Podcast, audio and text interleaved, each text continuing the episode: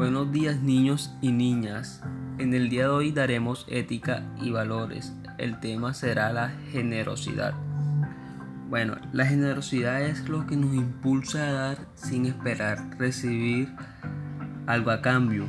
El significado de generosidad no hace referencia únicamente a dar cosas materiales, sino también a ofrecer ayuda a personas que lo necesitan.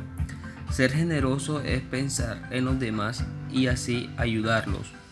No solo aporta a quien recibe nuestra acción, sino también a nosotros mismos porque nos sentimos satisfechos ayudando a otras personas. A continuación realizaremos la actividad de la guía. El primer punto hay ocho palabras las cuales debemos elegir la correcta, coloreando en rojo las expresiones de generosidad.